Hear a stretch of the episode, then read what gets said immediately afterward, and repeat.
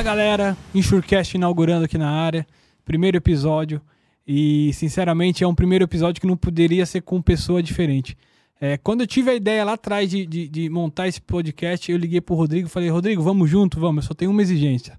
O Paulo tem que ser o primeiro convidado. É verdade. É, e, e não é por pouco, cara. Eu acho que assim, tem algumas pessoas, tem muitas pessoas que eu sou muito grato no mercado, né? Desde lá atrás, da Paty, Fabi, é, o, Paulinho que estava aqui agora, o PV, me ajudou muito, me ensinou muito. Mas tem três pessoas que eu sou especialmente grato nesse mercado. Primeiro foi quem me colocou, o Diogo Risato, me colocou nesse mercado seguro. Esse é um cara que eu vou levar no coração para sempre. Segundo, você, que me deu a minha primeira oportunidade na subscrição. E terceiro, para mim, é o cara que muitos falam que é o Papa do Seguro. Outros chamam apenas de Paulo Robson, outros de Paulo Alves. Para mim, chefe lindo! chefe lindo, obrigado por estar aqui. Obrigado, Paulo. É, pode me chamar de puxa-saco, pode ser o que for, mas eu aprendi muito no período que eu trabalhei com você, cara. Foi assim, e eu já apanhei aquele. E eu vou me alongar um pouco mais nessa apresentação. Ah, fica à vontade. Porque, assim, a gente já trabalhou com pessoas que acham que sabe muito, sabe? Sim. E eu trabalhei com um cara que de fato sabe muito. E toda vez que eu levava uma questão para ele, ele chegava para mim: Rafa, vamos ver o que tá escrito aqui, ó. Lia junto. Vamos estudar. Vamos aprender. Por quê? Pra não dar colhuda, eu tenho uma raiva quando a galera dá colhuda no mercado e fala coisa que você depois vai ver que não é verdade. Ele não, tava o Código Civil lá, vamos ler o que tem no Código Civil. Tava a condição geral, vamos ler o que tava na condição geral. E foi uma coisa, cara, que quando eu entrei no mercado de seguros, não era a rapidez que é hoje, por exemplo, a Rafinha começou há pouco tempo, já tá o computador funcionando, já tá tudo na, na mão. Na minha época, eu fiquei acho que uma semana para ter o computador. A Paty chegou para mim, vai ler condição geral, vai ler a pólice, vai ler. Me deu um monte de coisa para ler. E eu vejo você, Paulo, ensinando pelo exemplo, sabe? Ensinando pelo. Pô, não, não é só perguntar, vamos estudar, vamos ler junto, vamos ver o que está escrito aqui. E, e, e, e, além de todo o conhecimento que você já tem, você tem coisa de cabeça, tem coisa que você não precisa procurar. E é um incentivo, né? De chamar a pessoa, vamos ler junto. É. Isso é legal, né? E, outras coisas já. Às vezes, que, é, que eu já passei também no mercado, pô, tem uma ideia aqui, vamos fazer isso, vamos fazer aquilo, não sei o quê. E aí daqui a pouco você vê aquela ideia acontecendo ali. E, ué, mas o que aconteceu? O Paulo, às vezes, eu falava umas coisas para ele. Ah, no café, cara, lá embaixo. A gente chegava cedo lá, porque o Paulo chega cedo mesmo. Eu, minha esposa também dava aula lá, eu chegava cedo. A gente era um dos primeiros a chegar nós dois lá, né, Paulão? E a gente ia tomar um café. Aí ele às vezes me perguntava alguma coisa, eu falava, cara, pra ele assim e tal. Aí daqui a pouco eu vi ele fazer, falando aquilo numa reunião. Eu falei, aí, mais, uma, mais um desses, né? No mercado. E quem me ensinou isso foi o Rafael. Eu, hã? O quê? Tá dando crédito? Como assim, cara? Como, como que isso acontece, velho? E, e, e, ele falando isso, não numa daquelas que às vezes a gente tem, do cara transferindo a responsabilidade. Quem foi, falou isso foi o cara aí. É, mas não, de dando crédito mesmo e ele apoiando aquilo que você estava falando, sabe? Então, desculpa me alongar, gente, mas eu precisava falar isso para você, Paulo. Obrigado pelos três anos que a gente trabalhou junto. Aprendi demais com você. Eu acho que você é um cara. Tudo aquilo que eu falei para você antes de trabalhar com você, pô, eu queria aprender a beber na fonte, né? Eu pude vivenciar isso, cara. E isso é uma, é uma experiência que não sei quantos tiveram, não sei quantos vão ter, mas que eu sou grato de ter tido. Bom, obrigado, é, obrigado pelas palavras, Rafa. Mas assim, primeiro eu quero é, até dar parabéns pela iniciativa de você e do Rodrigo, né, de estar tá, é, trazendo essa iniciativa aqui para o mercado de seguros. Acho que é bem bacana. Estou muito feliz de estar aqui, muito feliz pelo convite. Aceitei prontamente é, porque eu entendo é, o quanto vocês né, é, têm em termos de, de, de, protagonismo em trazer um Insurecast né, para a nossa comunidade de seguros. Muito feliz e obrigado pelas palavras também, tá? É, isso. Boa, fico, boa. fico muito são contente. verdadeiros. Só, só... para aproximar mais do microfone, Paulão.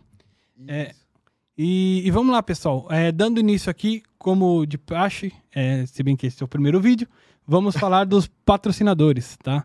É, o primeiro deles, você que está acompanhando o nosso Insurecast, você conhece a Upper GR?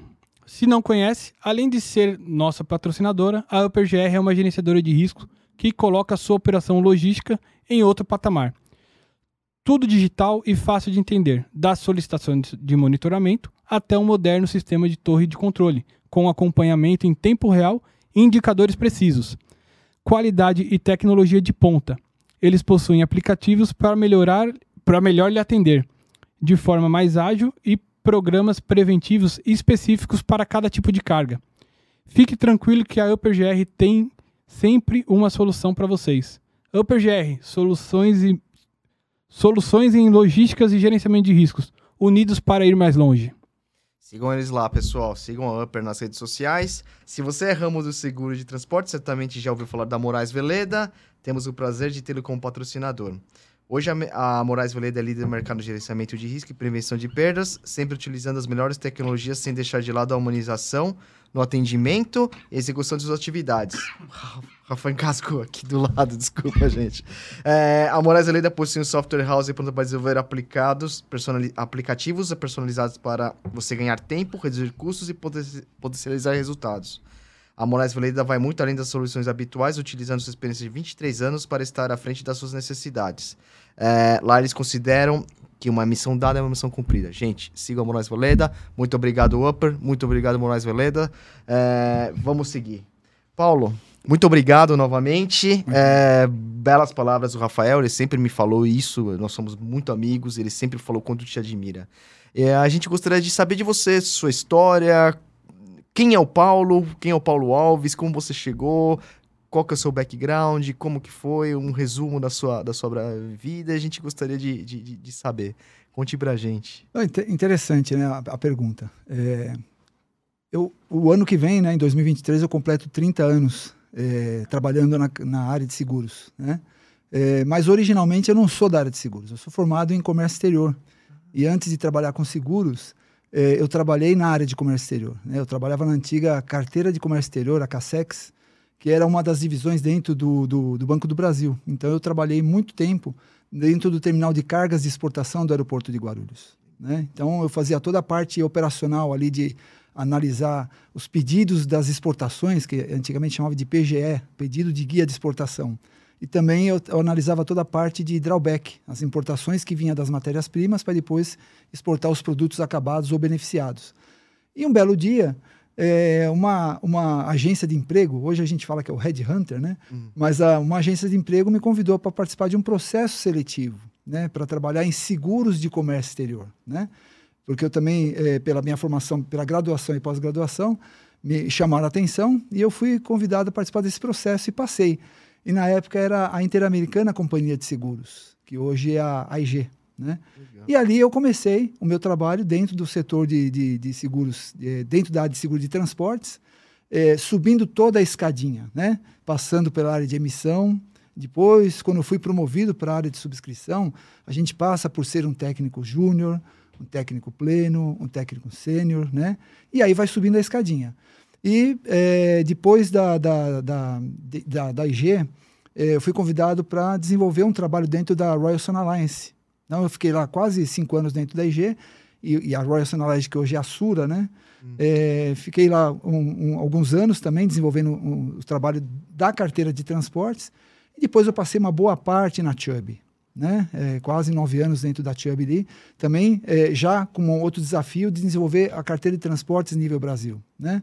É, depois da Chubb, eu voltei para a IG, porque a IG em 2009 é, ela, ela teve a crise global, né? A joint venture com a Unibanco se encerrou ali, Sim. e aí eu voltei para a IG para fazer um, uma nova uma nova história dentro da IG ali com um startup, né? Era, era Chartis? Charts. É? Charts. É. Era Charts, que do grego é bússola, né? Que dá direcionamento, né? Ah, Essa era a ideia. Né? É um, é um é. cara muito inteligente. É, é, isso, isso que eu aprendi lá, né? E depois, ali dentro da, da, do startup, acho que a gente fez uma, uma boa lição de casa e, e sempre trazendo uma experiência de uma seguradora e aplicando na outra, né? Porque quando você faz um startup é interessante, né? Porque você tem que aprovar produto na SUSEP, você tem que fazer um plano de negócio, você tem que ver sistemas, né? Então você acaba passando por todas as etapas dentro de uma, de uma, de uma seguradora, né? Até a hora que você emite a primeira apólice, né? E interessante, porque a primeira apólice, quando a gente emitiu, o sistema ainda não estava pronto. E uma história que pouca gente sabe, né? Eu gravei dentro de um pendrive a apólice, fui na gráfica do outro lado da rua imprimir as apólices para a gente levar para o cliente. né? É. Então, assim, é uma coisa, é uma, uma história muito interessante, né? Uma, uma, curva de aprendizado muito grande. E hoje, naturalmente, né? Depois, depois ali da, da, da, da IG, eu, eu, passei pela Zurich também para continuar um, um, belo trabalho que o, o, antecessor, que era o Wagner Espíndola, estava lá, né? E aí é, eu fui convidado para trabalhar dentro da, da Excel, que hoje é a Axe Excel, né? E estou há seis anos lá. Então, toda essa história dentro de seguros O ano que vem completa 30 anos. Pô, parabéns, Paulo. Que legal, que, que é. história, é, de forma bem resumida, mas, cara, é, é, realmente uma longa trajetória. E parabéns, parabéns. Bastante experiência. É, e, Paulo, e assim, e hoje você tá como, como head da, da, de Marine e da AXA, né? É, é como... a, a, AXA tem duas grandes é, unidades, né? A AXA Excel, que é a carteira de grandes riscos do grupo AXA, tá. e tem a AXA Seguros, que faz mais a parte de middle market, né? ah. né? Eu estou como head de Marine da Excel, ah, aqui no Brasil e na parte de resseguro na Latam. Mas dentro do Marine, eh, além do transportes, também tem a parte do responsabilidade civil do operador portuário. Ah, entendi. Então são dois grandes pilares é, dentro do, do, grupo Excel que a gente é, da Axel Excel, né? Que a gente desenvolve bem dentro do mercado brasileiro. Legal, legal, legal. Paulo, e até para a galera saber, o que, que é o seguro de transporte? Para que, que serve isso? Como, como que você vê o, o, o mercado em si? Oh, Rafa, o, o, seguro de transporte é, é, interessante, né? Porque além de ser um, uma parte do seguro de transporte, além de ser um seguro obrigatório, né? É, você tem dentro da, da, dos pilares do seguro de transportes tanto a parte do embarcador, que é o dono da carga, como a parte do transportador. Né? E o dono da carga, você divide em outros setores ali, que é o transporte nacional, que esse sim é obrigatório, e o transporte internacional, que é a importação e, e a exportação, que ele acaba não sendo obrigatório. Né? É, o seguro de transporte, na verdade, é, é, primeiro é importante dizer que assim, a indústria de seguros, para mim, é, é, um setor da economia que eu nunca vi um outro setor, igual o setor de seguros, que devolveu tanto benefício para o consumidor, né? em forma de indenizações. Né? E, a, e, e, até, desculpa, e até protegendo empresas de quebrarem, né? Porque Exatamente. dependendo do tamanho do sinistro, acho Exatamente. que impacta é, muito no capital é. da Por isso que eu gosto dessa frase, né? Que até uma, o Paulo Cremonese gosta muito dessa frase e, e, eu replico, né? Eu amplifico essa voz dele sobre a gente reverter né, parte do prêmio de seguro em indenizações, justamente para isso, para não deixar uma empresa parar. Né? É, o seguro de transporte, na verdade, ele, ele visa garantir os riscos de perdas e danos da mercadoria durante o momento que ela está sendo transportada, do ponto A para o ponto B. Então, é, é, eu diria que hoje o mercado brasileiro é, ele tem mais ou menos, não é um número exato, mas um número aproximado, 20 seguradoras operando, 20 a 21 seguradoras operando. E a importância dele é tão grande que 80% a 85% são seguradoras multinacional. É, é né? Então, é, para você ter uma ideia, o quanto que é importante a gente estar tá trocando essa experiência com as nossas casas matrizes para poder trazer melhores práticas e aplicar no mercado brasileiro. Né? É, porque o seguro de transportes no Brasil, você tem uma particularidade muito grande. A geografia nossa é tão grande que o, a, a, distribuição de cargas pelo Brasil ela ocorre muito pelo modal terrestre rodoviário. Né? E, e naturalmente você está sujeito a algumas exposições de risco, que não só o roubo, mas também o acidente. Uhum.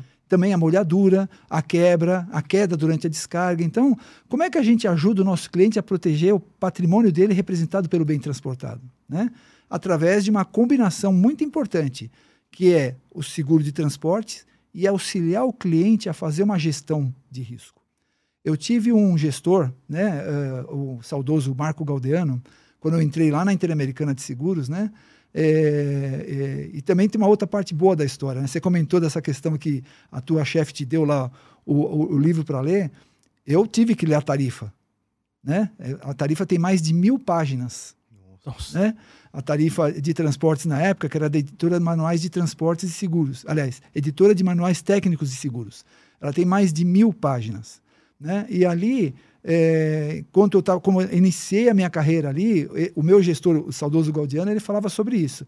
Senta e lê. Eu vim da área de comércio exterior. O que você não entender, você vai anotando num papel. No final da tarde do primeiro dia, tinha um, um bolo de papel.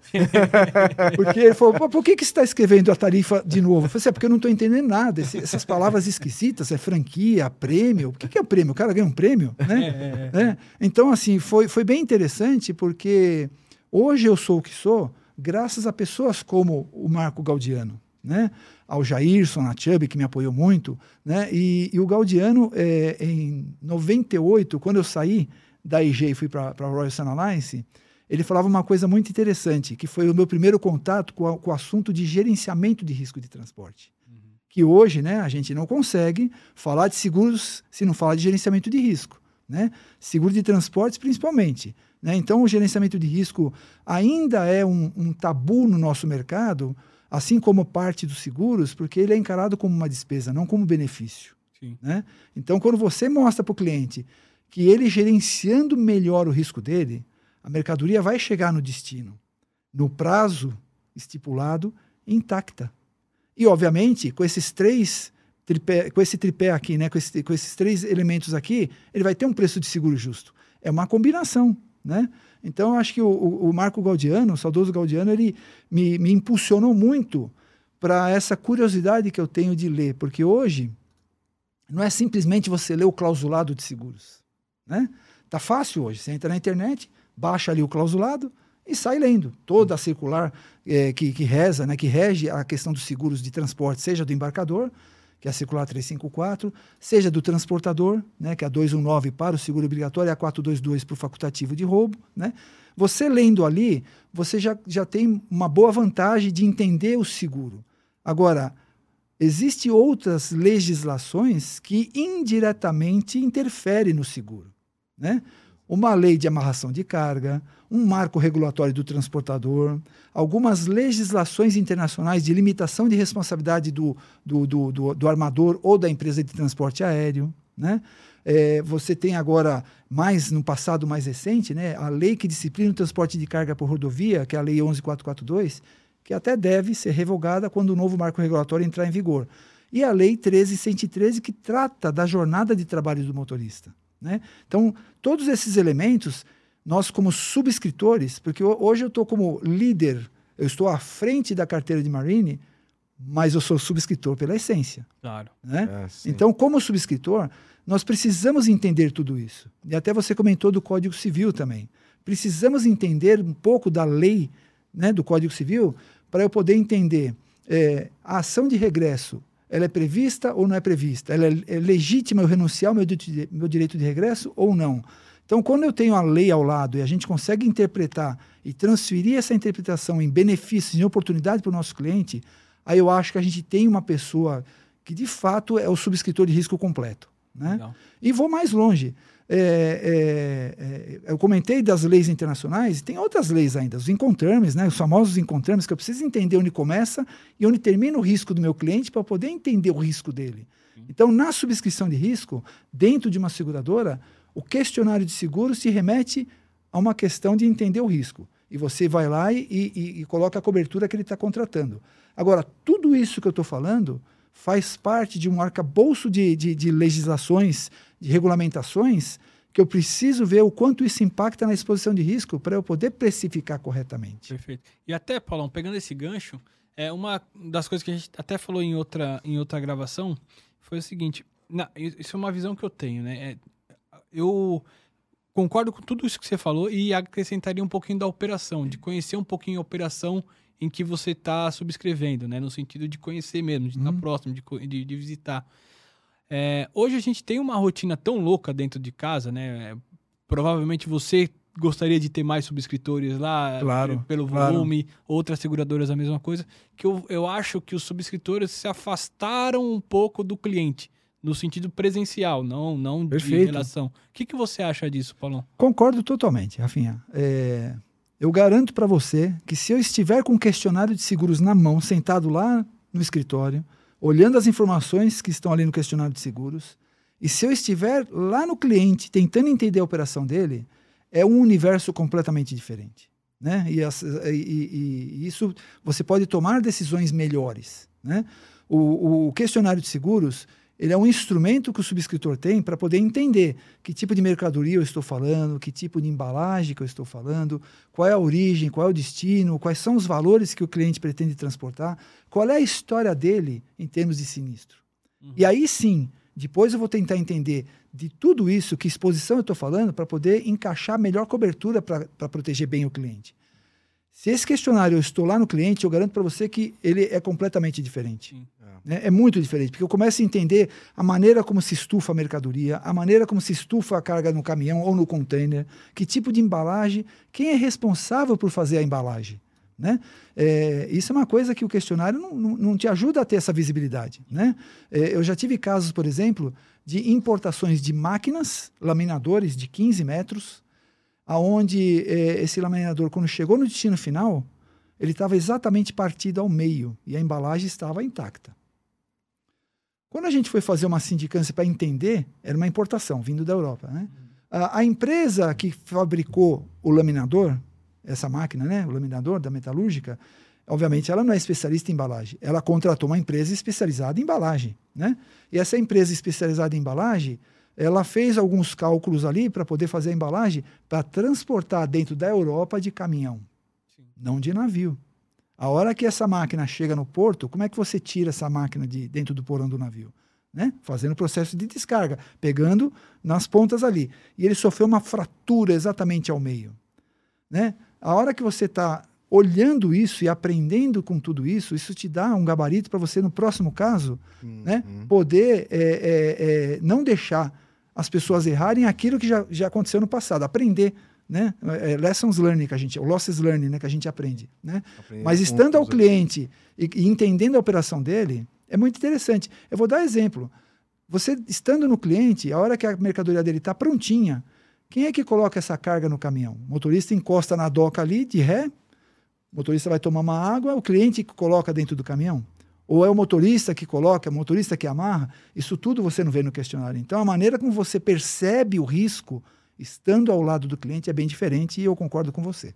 Legal. Eu acho que até você acaba vendo situações que, que quem preencheu o, o, questionário, porque a gente tem experiências diferentes, né, Paulo? Eu, ainda que eu vá lá e preencha o questionário, provavelmente vai preencher também diferente, porque você vai ter outras dúvidas, outras claro, vivências, né? Claro. Eu acho que essas conversas te permite a ver até que às vezes ele tá achando que tem uma cobertura que não tem.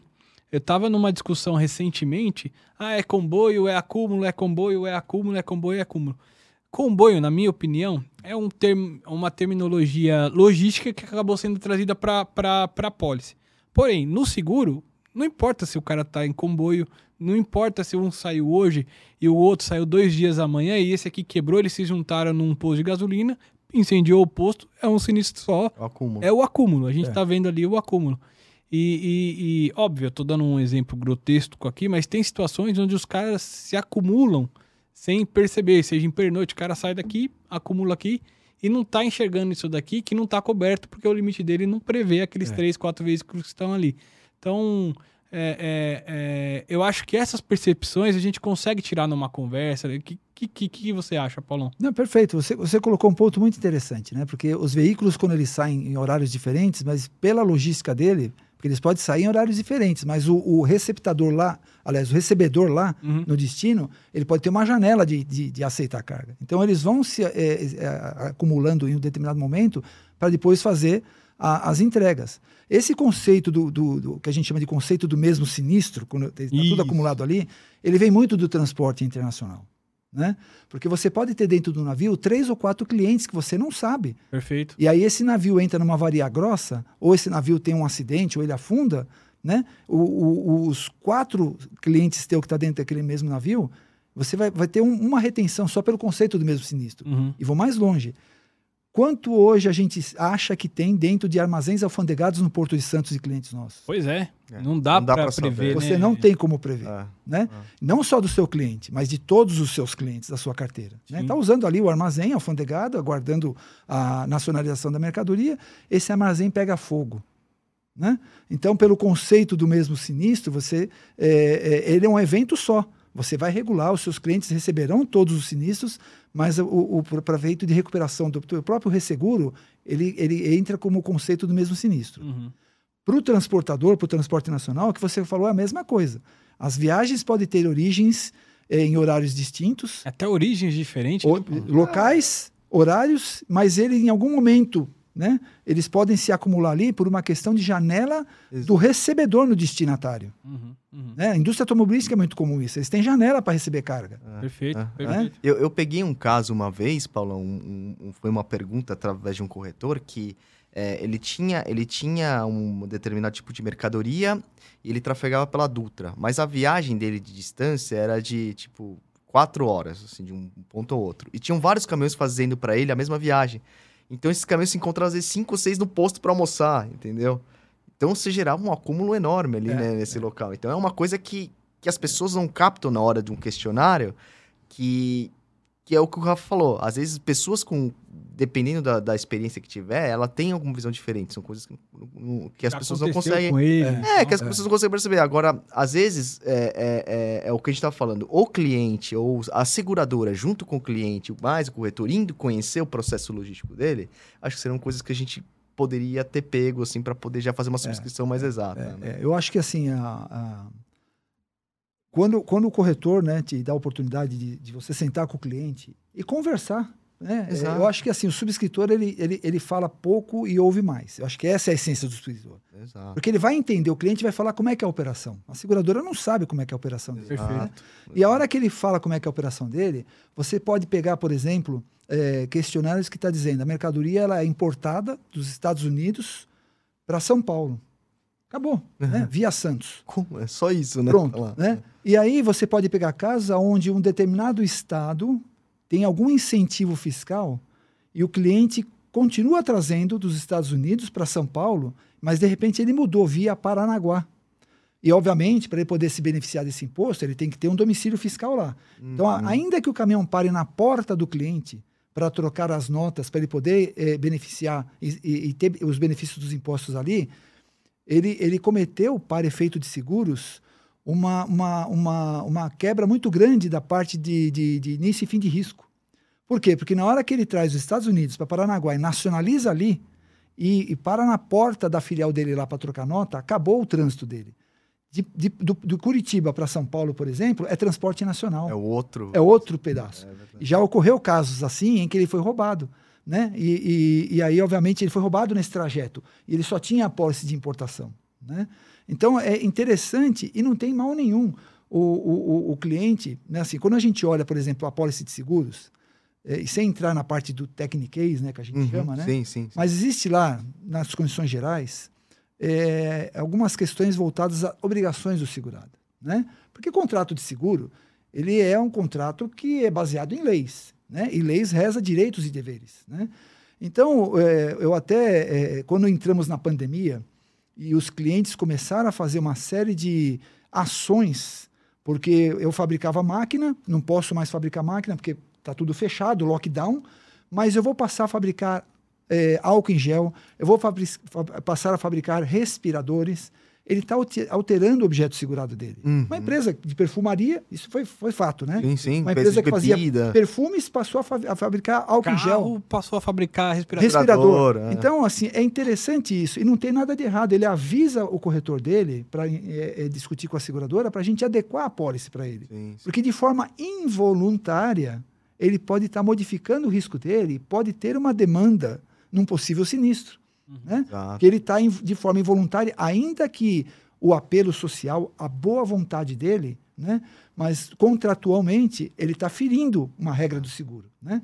Como, esse, como essa história que eu comentei, que o cliente, para se beneficiar até do ICMS do estado lá de Paranaguá, que era menor que de São Paulo, involuntariamente ele estava prejudicando a cobertura dele, porque quando ele parou a carga na frente do escritório dele, ali no, no estado do, do Paraná, e trocou a nota, aquele local deu-se como final de viagem para o transporte internacional. Né? Verdade. Então é interessante, é, por isso que eu sempre falo, né? O, o- o cliente que tem interesse em estar contratando um seguro de transporte, contrate um corretor de seguro especializado. Ele vai ajudar demais né, a, a- a dar essa visibilidade para ele, para olhar essas particularidades, esses gaps que não são perceptíveis num questionário de seguros. Né? E mantenha o próximo, né?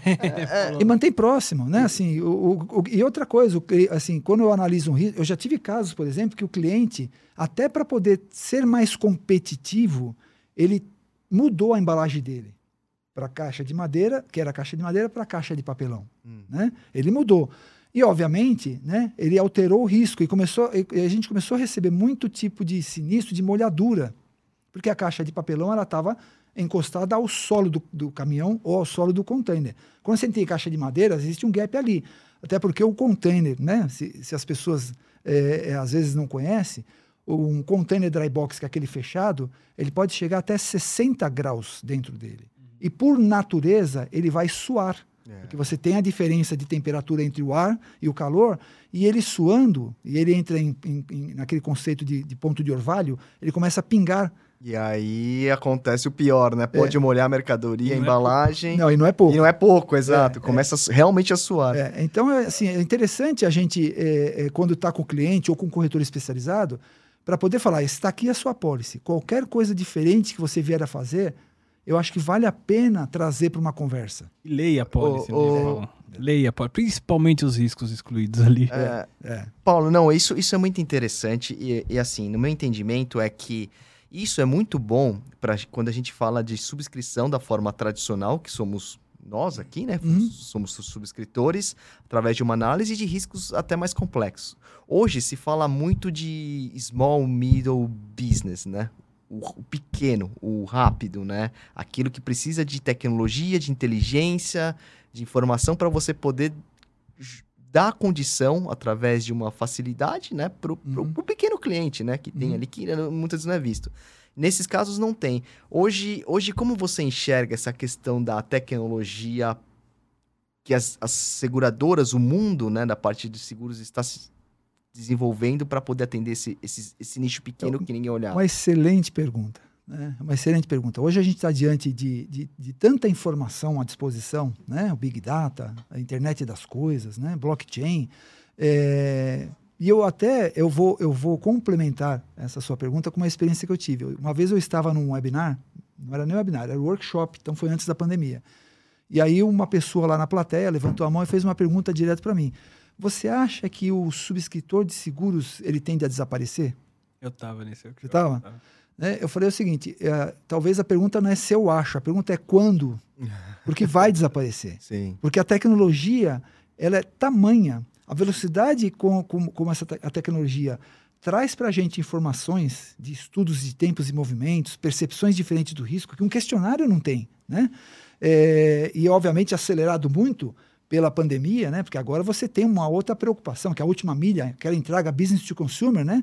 Como essas empresas.com, em que ela precisa entregar Last ali- mile. é, Exatamente, a última milha ali, né? Então, assim, a tecnologia vai ajudar demais a gente a entender um pouco o conceito do, do risco não perceptível.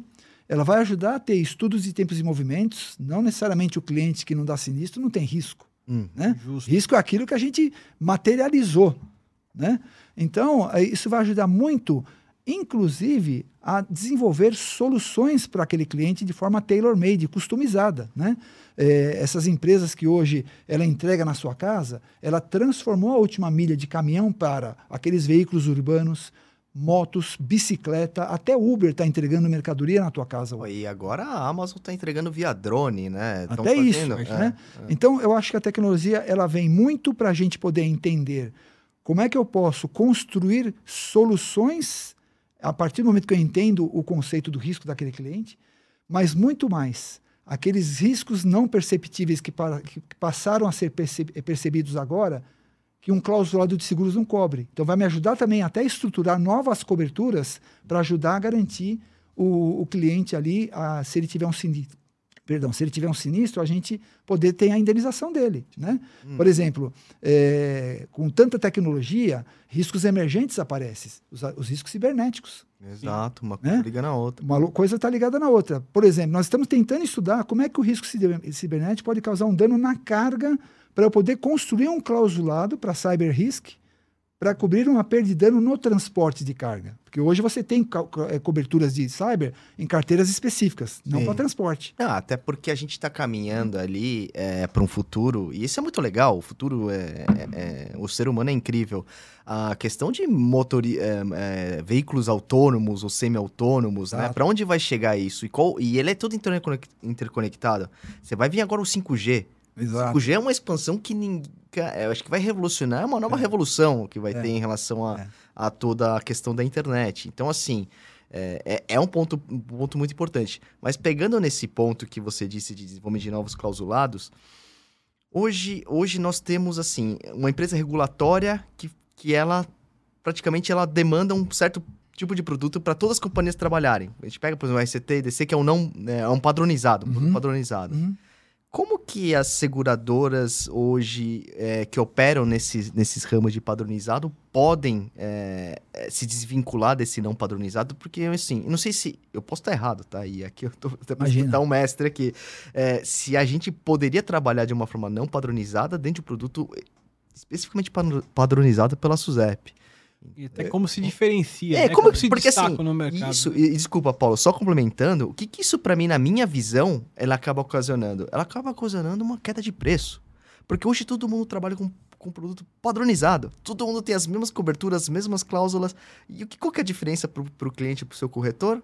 Taxa, é prêmio, né? É, é então... É, Isso, isso, é uma, uma, uma, frase que eu gosto muito, né? Assim, se você não tem o que oferecer no seu diferencial, o fator de decisão do cliente vai ser o preço, né? É, eu vou comentar um pouco do que é, era e como está hoje essa questão do regulatório. Né? A, a, o próprio governo federal né, ele assinou aquela lei da, da liberdade econômica e isso deu para o regulador nosso uma facilidade muito grande para poder destravar o mercado. A SUSEP hoje ela quer ter menos interferência na questão dos seguros, dos produtos seguros. Ela soltou duas circulares muito importantes que é a 621 e a 407. A 407, que ele chama de grandes riscos, né? É, e para ramos natos, é, onde você tem o operador portuário, o aeronáutico, o risco de petróleo, né? o casco marítimo, está tudo ali. Né? Uhum. É, esse, esses produtos que são chamados ramos natos, eles não necessitam de você padronizar um clausulado, porque você pode escrever para esses clientes categorizados nesses ramos natos cobertura só para aquele cliente. Senta com o cliente e fala: vamos escrever aqui, entendi teu risco, eu vou escrever para você o que eu acho que tem que cobrir. Faz sentido? Faz sentido. É muito né? legal isso. Excelente. E a 621, que aí sim é, é, é aquele produto de prateleira, mais para massificado, né? É, onde eu preciso aprovar uma nota técnica. Agora, é, isso é o que tem hoje. Até antes da, da SUSEP soltar essas circulares e, e fazer muita audiência pública, consulta pública, ele teve muitas eh, sugestões ali do mercado inteiro, corretores, clientes, seguradoras, fizeram muitos webinars sobre isso, para poder de fato colocar o Brasil em rota de, moder de, moder de modernização. Né? Mas, até antes disso, você tinha produtos, como você bem comentou, padronizados. O produto do embarcador, que é a circular 354, é um produto padronizado. O produto do transportador, é, que é a, a, a 219, que é o RCTRC, é, ele também estava dentro do padronizado lá. Os dois, qual é, qual é, qual é, qual é a similaridade? Os dois eram obrigatórios né, para o transporte nacional, como eu comentei. O produto de roubo, que é o RCFDC, que cobre desvio de carga, ele não é obrigatório, mas ele, ele tem um clausulado padronizado. A SUSEP ela tem uma intenção muito grande, e isso já é fato, de acabar com produtos padronizados no Brasil. Né? No plano de trabalho da nova direção da SUSEP, né, do Alexandre Camilo, já está publicado o plano de trabalho 2022. Se a gente for olhar lá quais são os ramos que eles vão trabalhar, o transporte está lá. Legal. Né? Legal. Então, ele vai trabalhar em cima, vai fazer uma revisão desses produtos. Agora, antes disso, é, a gente estava acostumado a falar o produto de transporte é padronizado. Isso não significava que você não poderia aprovar um produto não padronizado. Você podia aprovar. Você tem o um padronizado, tem que respeitar o que está ali, mas você poderia aprovar um produto não padronizado, né? onde o seu produto, desde que você tivesse elementos suficientes para mostrar quais são os seus critérios tarifários e para qual é o público que você destina a sua nota técnica, a sua exposição de motivos, você pode aprovar um produto não padronizado. Né? Existe no mercado eh, seguradoras que têm produtos não padronizados antes de tudo isso que eu estou falando. Mas, mas eu acho que ele não pode fugir muito. É, ah, é. Puxa um pouquinho Cê, só isso. Mas eu acho que ele não pode fugir muito do que a, a, a SUSEP estabeleceu, né? É, você não pode totalmente criar um. É, posso estar errado, tá, Paulo? E aí você pode. Claro, claro. É, você não pode sair muito fora daquilo que está no padronizado, né? olha, é assim. É, quando eu falo do produto padronizado, estou falando de criar coberturas novas, né? Mas a, a, condição geral é uma regra que você não pode, é, é, pode ampliar, né? Não, pode, pode é, exatamente, você é. pode ampliar. As condições gerais ali, você não mexe nela. Agora, você pode mexer em criar novas coberturas, né? Você pode, inclusive, a, a SUSEP nunca teve uma oposição de você, por exemplo, colocar dentro é, vamos dizer, um produto de RCTRC onde eu quero colocar uma cobertura adicional de roubo uhum. descer. Uhum. Se é um pa não padronizado, eu posso fazer isso. Desde que. Mas a eu- burocracia é grande, né? Pra você montar um produto não padronizado, né? Hoje. Assim, eu, ah, talvez não, né? Porque hoje nós temos já bastante informação para isso. Mas a SUSEP ela nunca foi eh, contra você fazer um produto como eu estou colocando, né? Uhum. Um seguro de roubo como cobertura adicional dentro do, do, do- do produto básico. Desde que, quando eu for mandar as estatísticas do FIP-SUSEP, eu separe para os seus ramos corretos. Uhum. Não vejo problema nenhum. Que é mais ou menos o que você tem hoje no automóvel. No automóvel você tem o seguro do casco, mas você tem o seguro dos danos materiais, É danos pessoais, você tem ah, coberturas acessórias para Vidro. para vidros, tem tudo lá, né? Uhum. Então, eu gosto muito de usar o- o- a carteira de automóvel como exemplo, porque já está muito maduro em cima disso. É, antigamente, e a SUSEP, obviamente, quando ela começou a, a- a querer trabalhar nessa questão de modernizar o mercado, antigamente você tinha um- uma possibilidade de fazer um produto secundário. Né? Então você tinha o teu produto é, de, RC, de RCTRC e eu criei um clausulado secundário para o DC, dentro do RCTRC. Para o cliente, para o corretor, é um clausulado só, seção 1, seção 2, ponto. Né? Agora, dentro da seguradora, eu poderia, eu, eu teria que colocar o prêmio do, DC do RCT no ramo 54, o prêmio do DC no ramo 55, mas existiam essas possibilidades. Né? Eu acho que agora, nessa modernização que a própria autarquia ela quer fazer, e ela deixou muito clara que ela quer ter menos influência na, na, na, na- questão do, de você desenvolver os produtos, desenvolver novos produtos para o mercado brasileiro, porque sempre criou um jargão, né? Assim, ah, eu não faço porque a SUSEP não deixa, né? A gente botava tudo culpa na, na SUSEP, né? Mas é, é, é, é, é, a SUSEP, ela sempre possibilitou você ter uma conversa aberta com ela para mostrar, primeiro, eu quero desenvolver um produto. Não estou ferindo o Código Civil, Código do Consumidor, eu estou ampliando cobertura porque eu entendi que houve uma modificação no risco do mercado brasileiro e eu quero melhorar o meu produto. Como eu comentei, o produto padronizado ele é de 2007. Nós estamos falando aí de 14 anos. O mesmo clausulado. Uhum. Você está falando de risco cibernético, você está falando de, de, de uma pandemia que mudou a história do cliente, agora onde ele também ingressou uma logística né, da última milha. Né? Você tem muito mais voltado agora, né, acentuado, né, a, a- os, os riscos de roubo, os caminhões envelheceram, as estradas pioraram, greves, né? as greves. Então, tudo isso aconteceu, novas legislações entraram em vigor. Por exemplo, uma lei de amarração de carga, que é a 422, que agora estabelece exatamente como é que se amarra a carga em cima do caminhão. Precisava ter. E- Porque, exatamente, senão ficava naquela Padronizado, história. Sempre fiz assim, nunca deu problema. É, exato. né? exato. E aí, obviamente, se eu quiser, se eu tiver que declinar um sinistro, eu tenho que provar que a, o fato gerador foi a amarração que não estava adequada. É. Agora tem uma legislação sobre isso. E o clausulado de seguro é lá de trás ainda. Né? Então, eu acho que eh, eh, nós estamos num momento muito legal né, eh, de poder transformar todo esse aprendizado em soluções. E aí sim, a gente foge da guerra de preço, o mercado cresce e todo mundo ganha. Verdade, verdade. É, eu sempre fiquei pensando, era uma coisa até filosófica, falando, mano, se a gente vende todo mundo a mesma coisa, é óbvio que vai ser esse preço e todo mundo fala que o, Exatamente. o, o, o mercado de transportes eh, só cai a questão do preço, né? Ainda, ainda que Realmente. inicialidade tenha melhorado assim nos últimos anos, eu acho que tem uma questão acho- de serviço também envolvida. É, de Você lembra quando às vezes a gente fechava uma conta lá falei, gente, a gente é novo, com nome desconhecido. Você quer encantar o cliente? Entrega a policy rápido. entrega rápido. Eu acho que o serviço é importante. Encanta o cliente agora na entrada, Mas, entendeu? mas, mas a gente tem que acabar um pouco, na minha visão, com essa cultura de que, ah, o serviço tem que ser rápido. Meu, isso é básico. É básico, É básico. deveria ser, mas não é. Eu sei, não é, mas eu acho que pra nossa cultura, por exemplo, enfim, eu não posso, eu não queria entrar entrando. Ah, mas você pega serviços de outros países, por exemplo, no Japão lá, é um negócio tão rápido de fazer qualquer coisa. Eu acho que por isso que eu falo, o serviço aqui tem que ser rápido pra todo mundo, é uma coisa básica. E aí, Mas infelizmente acaba se diferenciando por conta disso. né? É, até, é até outra. pegando nesse ponto de diferenciar serviço, eu tava procurando aqui, chegou uma pergunta do Felipe, Paulão, e aí vou ter que fazer a- puxar a sardinha pro GR. O quanto que você acredita que o GR é importante dentro do seguro do transporte? Até, né, aí eu tô emendando até nessa questão de, de GR, né? Você acha que. ele até colocou em termos percentuais, mas, enfim, quanto que você ah, acredita que o GR ajuda dentro do, do seguro de transportes?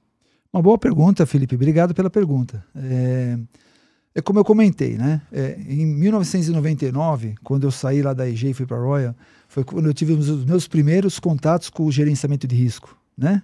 Na época do Tadeu, da DUT. Sim.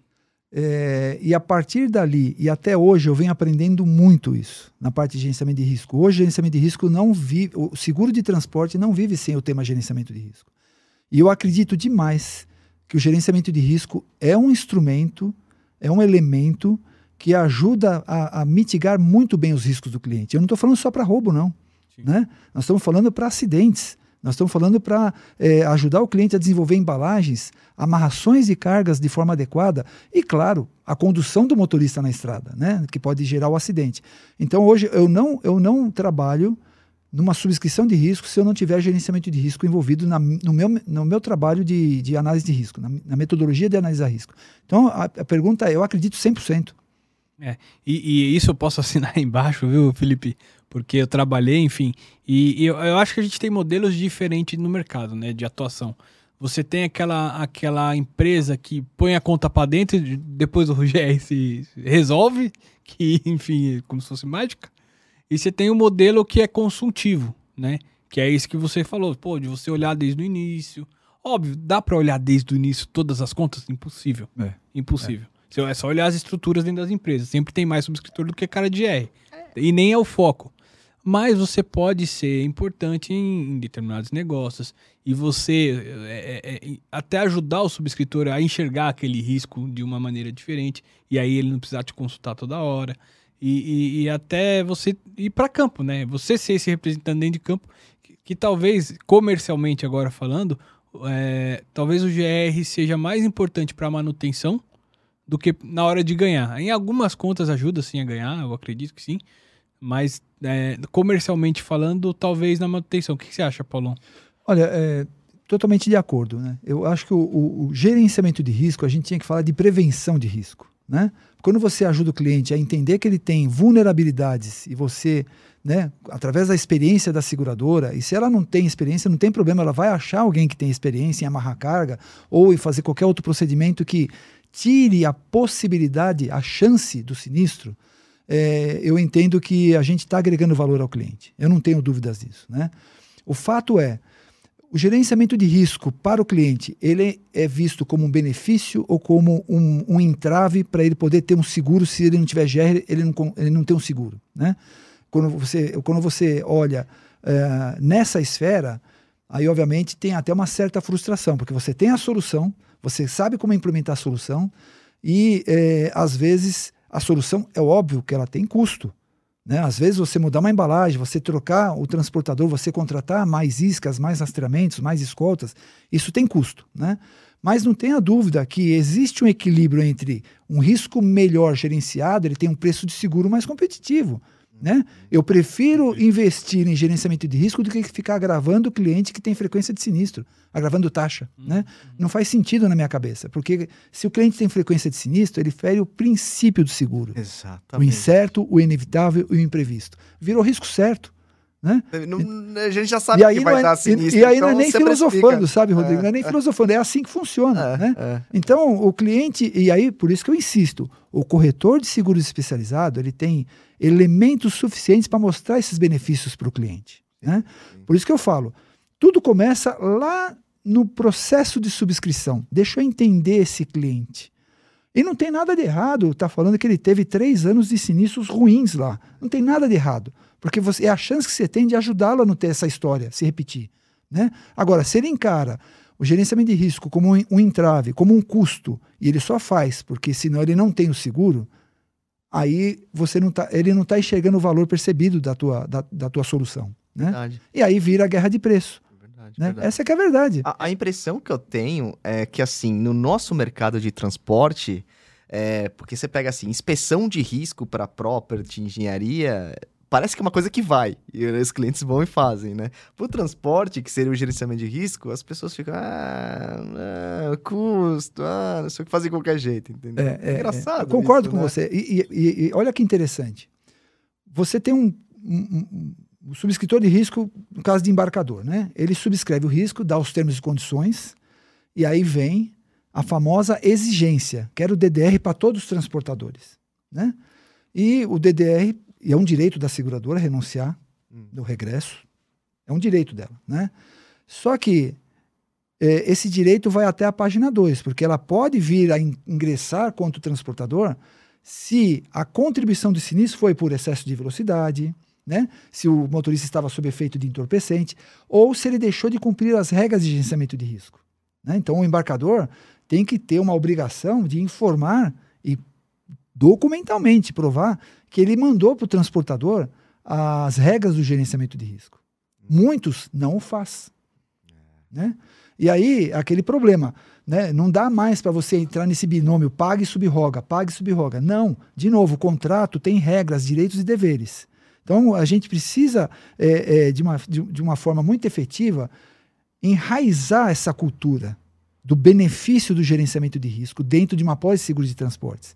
Quando você está falando com o cliente transportador, talvez o discurso é um pouco mais fácil, porque ele é o, o, o, a, a, entidade jurídica que está comprando seguros e também a entidade jurídica que vai comprar o gerenciamento de risco que está na pólice ali. Então fica melhor de você ter uma, uma discussão. E aí, as apólices seguros têm os, os, os benditos limites máximos de garantia. E aí, numa determinada sexta-feira, às 5 da tarde, toca o telefone. Sempre sexta-feira. Um embarque esporádico. 24 de Não, dezembro. Sempre, sempre sexta-feira, é, cara. É, é. Aí, o que aconteceu, é, corretor? Não, o, o, transportador ou o embarcador está com uma carga aqui que o limite está acima do limite da pólice. A carga já está em cima do caminhão, pronto para sair, e aí vem aquela regra. Mas o limite é um milhão, qual é essa carga? É 3 milhões. Vai discutir gerenciamento de risco para ele naquele momento. Já está carregado. Já está carregado. Amigo, eu vou, preciso sair, preciso, preciso entregar. sair. Aí então, você pensa assim, caramba, mas e o risco de, da gente demorar para responder esse cara e tuchar velocidade nesse negócio, esse negócio tombar, é. Por isso, por isso que eu falo que o seguro, ele ainda precisa de um amadurecimento, talvez a palavra não seja amadurecimento, mas um aculturamento do seu benefício, mas das suas responsabilidades. Hum. Corretor de seguro especializado vai fazer exatamente isso que você falou, oh, Rafa. Vamos ler a pólice junto? Tá vendo? Você me disse no questionário que o teu embarque é de um milhão. Né? O máximo que você transporta é um milhão ali, 10% dos seus embarques é um milhão. Se você for embarcar alguma coisa acima disso, me comunica. Está escrito lá. 48 horas, 72, não importa, 24 horas. Está escrito. Para quê? Para fixar procedimentos. Né? E eu, eu, aprendi uma frase muito interessante de alguns tutores que eu tive, né? É, com relação embarque esporádico, regra de gerenciamento de risco esporádica. Né? E a outra coisa também que é, não entra na minha cabeça, né? É, substituir escolta por isca. sendo que a escolta e a isca têm funcionalidades em momentos diferentes. Né? A isca, ela existe, funciona bem. Quando tudo falhou, a carga foi roubada, a gente vai tentar recuperar. Último, último dos. É o último recurso. É. A escolta é para dar uma atrasada lá no, no, na ação do ladrão, né? Porque a escolta ela é ostensiva, é para evitar o roubo. Se o roubo aconteceu, a isca está lá para isso. Por que tudo isso que eu estou falando? Porque tudo, substituir escolta por isca, né? embarque esporádico, pressionar você para não colocar uma regra de gerenciamento de, de, de risco esporádica, entra no que você falou no começo do nosso bate-papo aqui: preço. É só por causa disso. Então, o aculturamento do benefício de um seguro, de novo, né? a indústria de seguros, na minha cabeça, é, é uma parte da economia que mais entrega benefício ao cliente através das indenizações. Não importa, seguro de vida, automóvel, transporte de carga, né? entrega benefício. Não para uma empresa, né? você não fica sem pagar os seus funcionários se a sua empresa parar de funcionar. Exato. Todo mundo recebe. Né? Uh, no transporte é a mesma coisa. Mas por que GR é visto como despesa? Por que uh, o preço ainda é, acaba se sobrepondo a você prestar um serviço de qualidade, dar um atendimento de qualidade, né? Você coloca prestadores, os melhores prestadores para atender no local do sinistro. Tudo isso custa. Acho que acho que está muito envolvido ainda com um mercado muito recente, né? Igual você falou, é, vai amadurecer, né? Não sei se é a é. palavra é, certa. É, é, o Brasil é um mercado que a gente chama de mercado soft. Quando é, a gente olha uma Europa e Estados Unidos, é um mercado mais hard, né? É. Onde já está consolidado, já está aculturado, né? Ah. A parte de seguros lá, né? É, o Brasil ainda é um mercado novo, vamos dizer assim, é. né, na indústria de seguros. Eu não tenho dúvidas que nós vamos chegar né, num ponto de amadurecimento onde todo mundo vai enxergar esse benefício. Exato, né? exato. Paulo, e como entrou os. Do nada vem uma pergunta aleatória. Como entrou o CIST na sua vida, cara? O que, que é o Ah, isso é importante. De, pô, divulga verdade. o CIST aí um pouco. Conta ah, um pouco da história. O CIST, é o CIST, é, é, o, CIST né, o Clube Internacional de Seguro de Transportes, né? É, na verdade, é assim: é, quando o mercado de seguros abriu, né, lá em 2007, né, com a abertura do mercado de seguros, a lei complementar 126, né, é, o, o, alguns colegas do mercado entenderam que uh, nós precisamos profissionalizar mais o setor de seguros. Não estou falando só seguradora, é corretor, né, é prestador de serviço. Né, a gente precisaria colocar todo mundo dentro do mesmo ambiente e discutir melhores práticas, legislações. Então, quando eu fui convidado para fazer parte do CIST, eu sou um dos sócios fundadores do CIST, lá atrás, né, junto com o Geraldinho, né, que hoje é, mora nos Estados Unidos. Mas o CIST ele foi é, criado com esse objetivo da gente é, colocar todas as empresas envolvidas dentro do mesmo ecossistema, clientes também, transportadores, operadores logísticos, embarcadores, né, os comissários de avarias, a, as empresas de gerenciamento de risco, seguradoras, corretores, para que a gente pudesse discutir todos os tipos de problemas, as legislações e, e, e tentar é, desdobrar em soluções. Né? Então, acho que isso foi um, uma, uma, sacada muito legal, né? na época lá do Geraldinho, do Zanini, né? É, do seu Dain Negrete, de, de poder colocar dentro, né, dentro, assim, dentro do mesmo universo, sentar todo mundo na mesma mesa ali, né? É, é, é sem nenhuma conotação de, de eu, eu, vou querer falar do meu pedaço pelo meu interesse. Eu sou, sou segurador, eu quero saber só do meu pedaço. Não, pelo contrário. Né? Ele veio para poder colocar todo mundo dentro do mesmo ecossistema e discutir soluções e desdobramentos né, dos próximos passos. E, obviamente, né, criou um corpo muito grande, é, onde hoje você tem. Né, o CIST hoje é uma entidade que, que ela se consolidou é, de uma forma muito proativa, onde a gente oferece cursos, né, onde a, a gente tem os nossos é, workshops e agora webinars, né, sempre trazendo é, empresas é, do setor para poder palestrar. É, já fizemos, inclusive, webinars interessantes sobre agronegócio, né? colocando gerenciador de risco especializado em agronegócio, o transportador especializado em agronegócio, o corretor de seguros especializado em agronegócio, e vamos discutir quais são as vulnerabilidades, quais são os problemas e o que, que a gente pode trazer de solução. Né? Estou trazendo agronegócio, mas assim, tiveram outros painéis muito legais, né? onde é, eu recebi até feedback de empresas que mudou a sua estratégia em função de um webinar, de um workshop que ele assistiu do CIST. Legal. Não, é. e tem muita, é muita informação. Até eu lembro que eu assisti um de, de transporte é, é, ferroviário, uhum. muito bacana, muito, com coisas. Até numa parceria que uma vez vocês fizeram com o Alsum, que trouxe um pouquinho de seguro de transporte fora do Brasil também, na América, é. na América em geral aqui.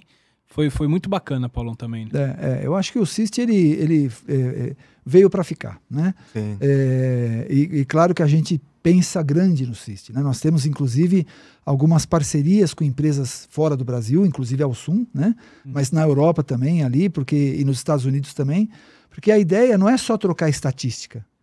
A ideia é olhar o que está sendo feito em mercados mais é, maduros e trazer para o Brasil, discutindo como é que a gente pode implementar tudo com o principal objetivo de atender bem o nosso cliente. No final das contas, né, a ideia é que o consumidor de seguros se sinta acolhido né, com tanta oferta de, de, de, de boas práticas, uhum. é, de soluções customizadas, de soluções de clausulados. Né? Então, acho que o CIST ele, ele, ele é uma, uma, uma, uma, entidade que, é, como ela congrega todos os, os, os setores né, da economia de seguros dentro do mesmo universo, é a oportunidade que a gente tem de poder discutir problemas e entregar soluções. É, sem dúvidas é uma coisa muito legal que vocês fizeram, é, cria essa, esse laço entre todas as cadeias, todo mundo, assim.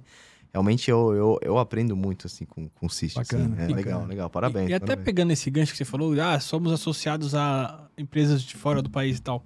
Tem um negócio no transporte que se chama verbação. Para quem não sabe, é... você explica, Paulão. É, e... Tem uma pergunta de, uma pessoa não, sobre essa questão. Eu ia entrar justamente nessa. Ah, você quer, quer fazer? Não, não, faz, não, faz você que eu faço. Eu não sei outras. se era a mesma, tipo, que assim. É do Bochecha? Não sei, ele não me mandou, talvez mandou para você. Ah, vê aí. É, é, enfim, o que acontece é o seguinte: comparando com, com alguns outros mercados, a verbação não existe. A verbação antes do risco, aquela coisa assim, do jeito que é no transportador aqui no Brasil.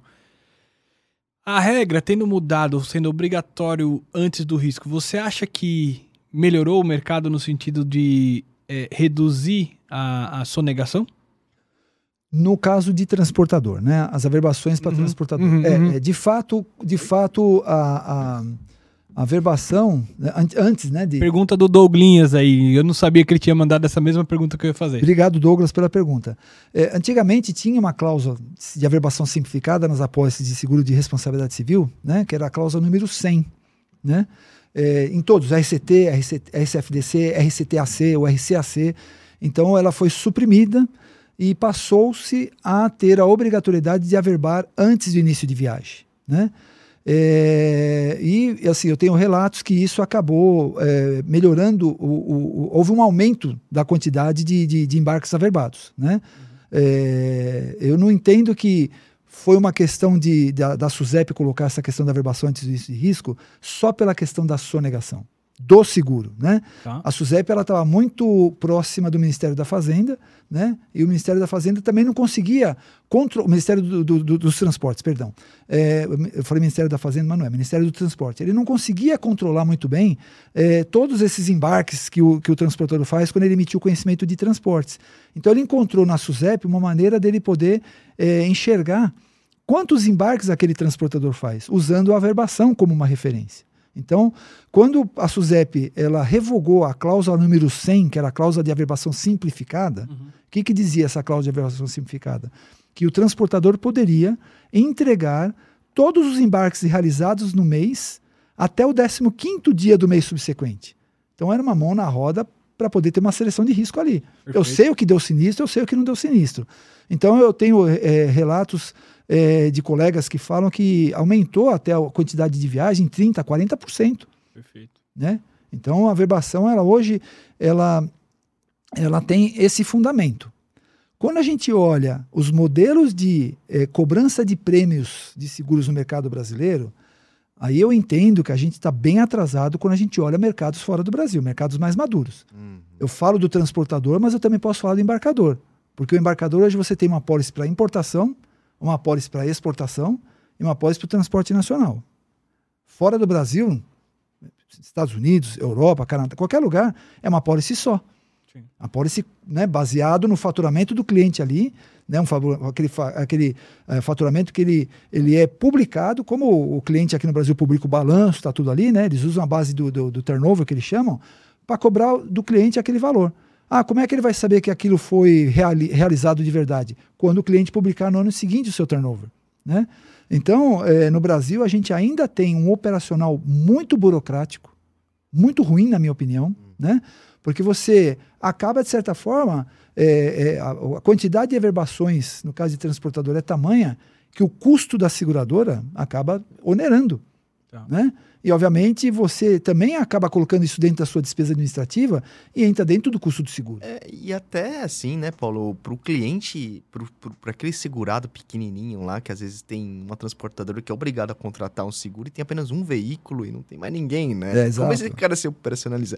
Óbvio, você ajuda de um lado, né, a questão de aumentar o faturamento, sonegação, diminuir, parará, mas o outro lado também ficou, né, um pouco desamparado, né? Então é um é, negócio é, bem polêmico é, aí. É. Até, até a própria NTT, ela exige, né, que o transportador mencione o número da verbação é. na, na, na, no conhecimento de transporte. Não sei o que Eu, de fato ela usa essa informação. No né, caso pra... de, de coleta, o cara, vou, preciso retirar uma mercadoria lá, entendeu? Então é uma coisa... O cara nem sabe o que ele vai coletar. Às vezes eu vou você pegar, né? Ele fica sabendo. É, essa questão da da, do conhecimento de transportes, né, onde ele é obrigado a ter o número de averbação, você pontuou uma coisa muito interessante. Existem algumas, algumas praças né, em algumas cidades onde eh, fica dispensado a emissão do CTE. Né? É, por exemplo, você tem São Paulo, e as cidades circunvizinhas, que a gente chama de Grande São Paulo, às vezes não precisa emitir um CTE. Uhum. Uma, ordem de coleta, uma ordem de simples remessa, uma ordem de coleta, né? ele consegue é, averbar o embarque dele. Né? Não precisa colocar exatamente dentro de um sistema de averbação para pegar o número de averbação e colocar no CTE para atender uma, uma diretriz da Agência Nacional dos Transportes Terrestres. Boa, boa. É, boa, Paulo. Tem, acho que tem. Vamos ler umas perguntas é. aqui. Dá um... Tem só essa daí que eu sei que você quer fazer. Vai, faz. faz, pode fazer, pode fazer. Não, é que tem uma tão Pode fazer. Uma bem pode fazer. Aqui. É pra mim a pergunta, Paulo. Pode fazer. É, tá que doido eu... pra me zoar. Não, não. Pode fazer, tô falando. Essa aqui? É, pode fazer, do Ferreira. É, o Ferreira aqui mandou uma mensagem aqui. uma. Quant... Quantos quilos você tá pesando, Rafa? Tô preocupado com você.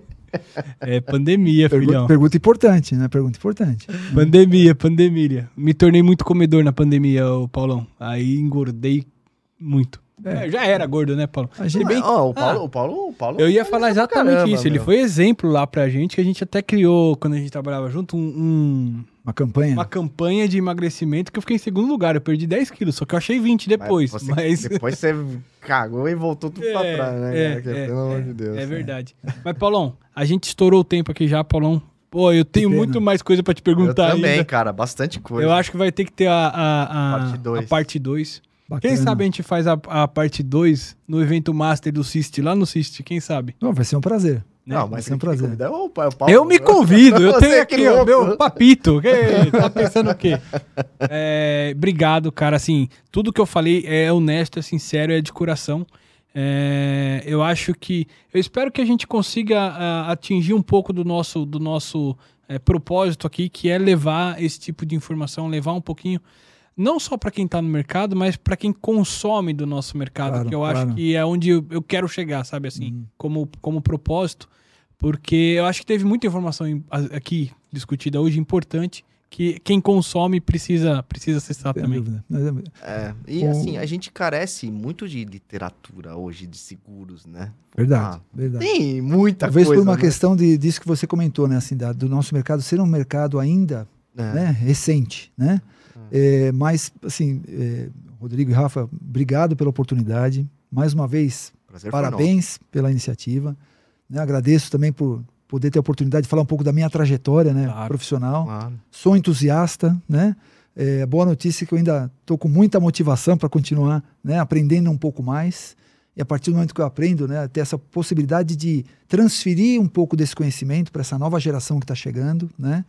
É, e também ter a oportunidade de falar um pouco aqui de seguros de transporte. Né? Acho que foi bacana né, a gente trazer alguns elementos importantes aqui. caramba. E espero e fico à disposição, né? Sempre que precisar, pode me acionar que é, a gente está aqui para poder contribuir. É, Obrigado. não, é, obrigado, obrigado, Paulo. Obrigado mesmo. Eu acho que tem que ter uma parte 2, porque, cara, tem assunto pra É. caramba. E a gente é- não é porque a gente é do ramo, mas é um ramo interessante, né, É. pessoal? É o ramo que move o país. É o que move o transporte país, move o país. exato, exato, Óbvio. Todos exato. os ramos são importantes, mas o transporte É. literalmente move o país, né? É, é. Leva as coisas daqui pra lá. E, eu, e, e como entusiasta que eu sou, né? Assim, eu acho que a gente precisa colocar o, o, o assunto seguros, né? É, enraizado nas nossas famílias, Sim. né? Nas empresas, né? Porque é aquela brincadeira que a gente sempre faz. Ninguém, quando é pequenininho, fala que quando crescer quer ser securitário, né? A gente às vezes cai de paraquedas, como eu caí. Só que é uma, um ramo de atividade tão apaixonante, que como não tem rotina, né? E todo dia você tem um. Você, você planeja o seu dia até a hora que o telefone toca. Né? E aí, dali, você é um provedor de solução. Eu sou um provedor de solução. Eu sou um subscritor. Ainda que hoje né, eu estou numa posição de liderança dentro da empresa, mas é, é, gosto muito de discutir risco e, principalmente, tentar achar soluções né, para poder entregar para o cliente. Eu acho que aí a gente fica, como subscritor, realizado. Isso aí. Boa. Paulão, obrigado Bom, de obrigado novo. E, e- e- galera, se inscreve aí, curte o canal. E lembrando, este é um projeto meu e do Rodrigo. As empresas que a gente trabalha em nada tem a ver com isso. Esse, tudo que a gente falou aqui é responsabilidade somente nossa, tá bom? E da Insurecast. Espero que vocês tenham gostado. É, mais vídeos vem por aí. Esse foi só o primeiro do canal. O primeiro tinha que ser com ele, por, por tudo que já foi dito.